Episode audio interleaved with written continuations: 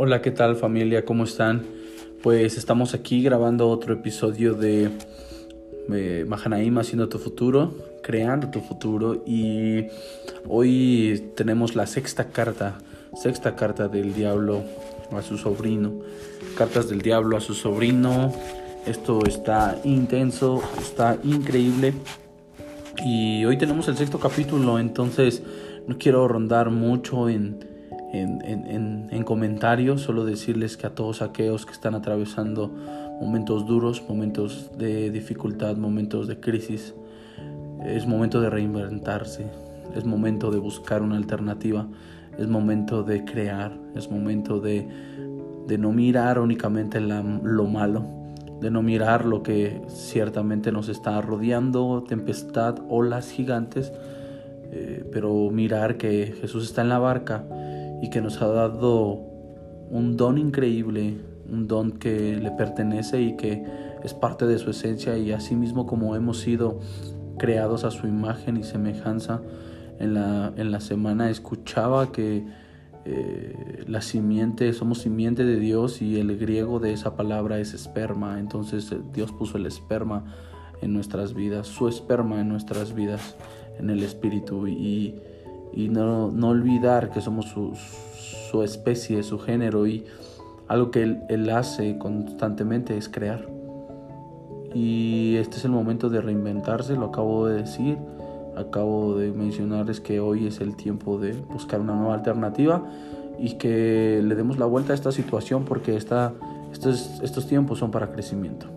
Si no has crecido en este tiempo ya de pandemia de cuatro meses, eh, entonces empiezo a buscar algo, una nueva alternativa porque algo dice que no estás entendiendo el propósito de, esta pandemia, de lo que Dios está haciendo para llamar nuestra atención y regresar a su corazón.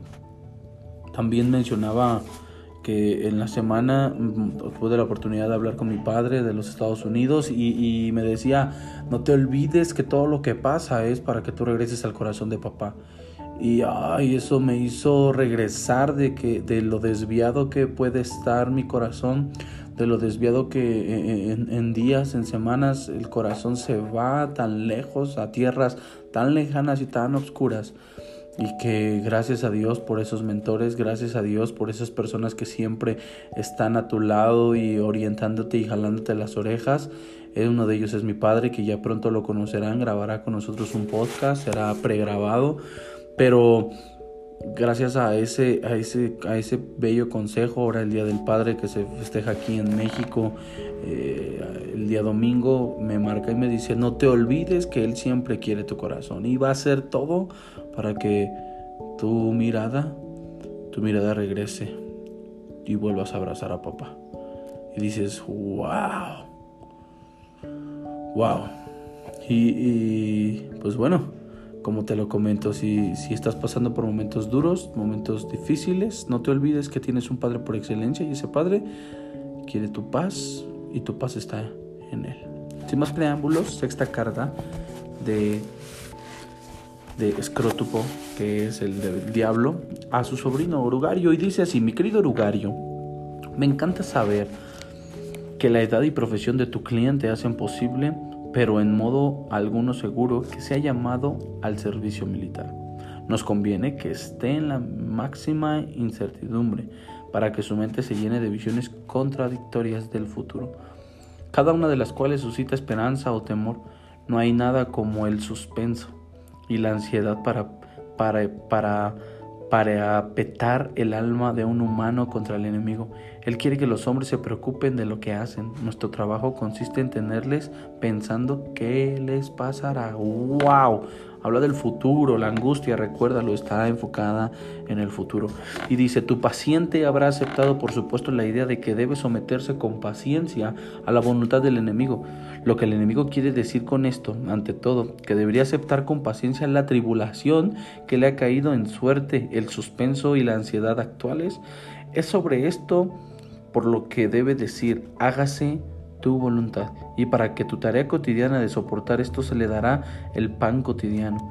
Es asunto tuyo procurar que el paciente nunca piense en el temor presente como en su cruz, sino solo en las cosas de las que tiene miedo. Déjale considerarles sus cruces, déjale olvidar que por supuesto que son incompatibles, no pueden sucederle todas ellas y dejarle tratar de practicar la fortaleza y la paciencia ante ellas por anticipado, porque la, la verdadera resignación al mismo tiempo ante una docena de diferentes hipotéticos destinos es casi imposible y el enemigo no ayuda demasiado a aquellos que tratan de alcanzarla. La resignación ante el sufrimiento presente y real, incluso cuando ese sufrimiento consiste en tener miedo, es mucho más fácil y suele recibir la ayuda de esta acción directa. Aquí actúa una importante ley espiritual. Te he explicado que puedes debilitar sus oraciones desviando su atención del enemigo, mismo a sus propios estados de ánimo con respecto al enemigo. Por otra parte, resulta más fácil dominar el miedo cuando la mente del paciente es desviada de la cosa temida al temor mismo, considerado como un estado actual e indeseable de su propia mente. ¡Wow! O sea, pierdes el enfoque a lo que le tenías miedo, ahora estás enfocado en el temor. Y cuando considere el miedo como la cruz que le ha sido asignada, pensará en él inevitablemente como un estado de ánimo. Se puede en consecuencia formular la siguiente regla general. En todas las actividades del pensamiento que favorezcan nuestra causa, estimula al paciente a ser inconsciente de sí mismo y a concentrarse en el objeto pero en todas las actividades favorables al enemigo, haz que su mente se vuelva hacia sí mismo. Deja que un insulto o el cuerpo de una mujer fijen hacia afuera su atención hasta el punto en el que no reflexione. Estoy entrando ahora en el estado llamado ira o el estado llamado lujuria. ¡Wow! pero por lo contrario, deja que la mm, perdón, deja que la reflexión, mis sentimientos están haciendo más devotos o más caritativos, fije su atención hacia adentro del hasta, perdón, hasta adentro, hasta el punto que ya no mire más allá de sí mismo para ver nuestro enemigo en sus propios vecinos. En lo que respecta a su actitud más general ante la guerra, no debes encontrar demasiado con estos sentimientos de odio que los humanos son tan aficionados a discutir en periódicos cristianos o anticristianos. En su angustia, el paciente puede, claro está, ser incitado a vengarse por algunos sentimientos vengativos dirigidos hacia los gobernantes alemanes, y eso es bueno hasta cierto punto, pero suele ser una especie de odio melodramático o mítico, dirigido hacia las cabezas de turco imaginarias nunca han conocido a estas personas en la vida real. Son quienes modelados en lo que dicen los periódicos, los resultados de estudio fantástico, fantasioso, perdón, son a menudo muy decepcionantes y de todos los humanos los ingleses son en este aspecto los más deplorables mariquitas. Son criaturas de esa miserable clase que ostentosamente proclama que la tortura es demasiado buena para sus enemigos y le dan té y cigarrillos al primer piloto alemán herido que parece que aparece en su puerta trasera. Haz lo que hagas, habrá cierta benevolencia, al igual que cierta malicia en el alma de tu paciente. Lo bueno es dirigir la malicia a sus vecinos inmediatos, a los que ve todos los días y puede proyectar su benevolencia a la circunferencia remota, a gente que no conocen. Así que la malicia se hace totalmente real y la benevolencia en gran parte imaginaria. No sirve de nada inflamar su odio hacia los alemanes, hacia los alemanes, si al mismo tiempo un pernicioso hábito de caridad está desarrollándose en él y su madre, su patrón y el hombre que, bien conoce el tren piensa en tu hombre como una serie de círculos concéntricos de los que el más en lo más en lo más interior de en su voluntad, después su intelecto y finalmente su imaginación. Difícilmente puedes esperar al instante excluir a todos los círculos, todo lo que huele al enemigo, pero debes estar empujando constantemente todas las virtudes hacia afuera hasta que estén finalmente situadas en el círculo de la imaginación y todas las cualidades deseables hacia adentro, hacia el círculo de la voluntad. Solo en la medida en la que alcancen la voluntad y se conviertan en costumbres no son fatales las virtudes. No me refiero, por supuesto, a lo que el paciente confunde con su voluntad, la furia y el apuro de, conscientes de las decisiones y los dientes apretados, sino de la verdadera, de lo verdadero del centro, lo que el enemigo llama el corazón. Todo tipo de virtudes pintadas en la imaginación o aprobadas por los intelectos o incluso en cierta medida amadas y admiradas, no dejarían a un hombre fuera de la casa de nuestro Padre. De hecho, pueden hacerle más divertido cuando llegue a ella. Tu cariñoso tío, Escrotopo. Wow, este, esta carta eh, va bien dirigida, están entrando en un momento de guerra al parecer. Eh, me imagino que fue por ahí de los años 40, 30 que estalló la Segunda Guerra Mundial, cuando se hizo la guerra contra los alemanes, y está hablando de eh, a dónde debe de enfocar al, al, hombre, a dónde lo tiene que, a dónde lo tiene que llevar. Me, me, gusta bastante cómo inicia diciendo, mira, vamos a atacar por esta parte de qué es lo que va a pasar. Y esto está muy ligado a lo que estamos viviendo, ¿no? El enemigo ahorita está aprovechando esta situación del COVID que, está sucediendo a nivel mundial y está queriendo atacar tu mente y está bombardeándola en el aspecto del que qué es lo que va a suceder. Mira, no tienes ya trabajo, mira, te están pagando la mitad, mira, ya no vas a poder, mira, tu negocio está tronando, mira esto, mira aquí, mira allá, mira, mira, mira, mira, mira, mira, mira, mira y te está proyectando algo que aún ni siquiera ha sucedido o algo que ya sucedió pero no sabes cuál va a ser realmente la reacción o cuál va a ser la consecuencia que traerá.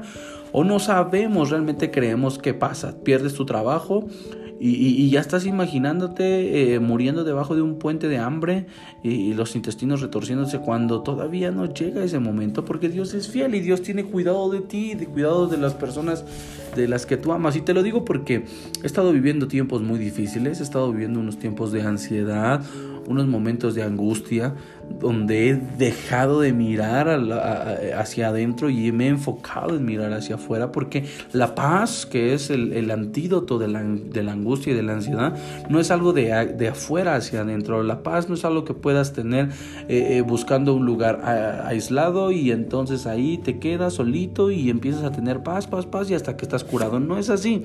La paz viene de adentro y se exterioriza hacia afuera, eh, como hablaba de los círculos concéntricos al final. Eh, y, por ejemplo, nosotros estamos haciendo una práctica ahí en el centro de rehabilitación. Estamos, empezamos este jueves.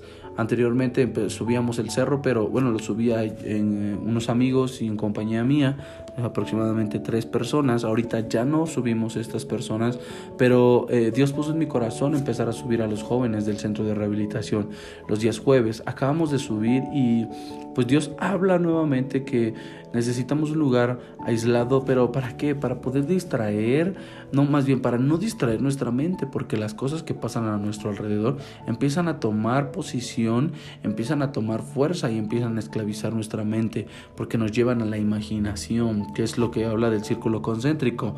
Y, esto estaba sucediendo, por ejemplo, hace un momento estaba empezando a grabar el podcast, mi hijo está durmiendo en la habitación junto con su madre, eh, no tiene sueño y está empezando a querer este, hablar y está ahí gritando, por ahí lo, pudieron escuchar, su mami se levanta, lo intenta dormir, está encerrado ahorita en una habitación porque eh, es difícil grabar con un niño de un año, cuatro meses, estos podcasts, sin embargo buscamos el espacio para poder transmitir este mensaje, pero mi mente empezó a, divagar, empezó a, empezó a, pensar, eh, va a gritar, ya no me va a dejar escuchar y, se va a escuchar malo y empiezas a, pensar y, la gente se va a enojar y me van a empezar a decir que por qué estoy grabando con ruidos y empiezo a...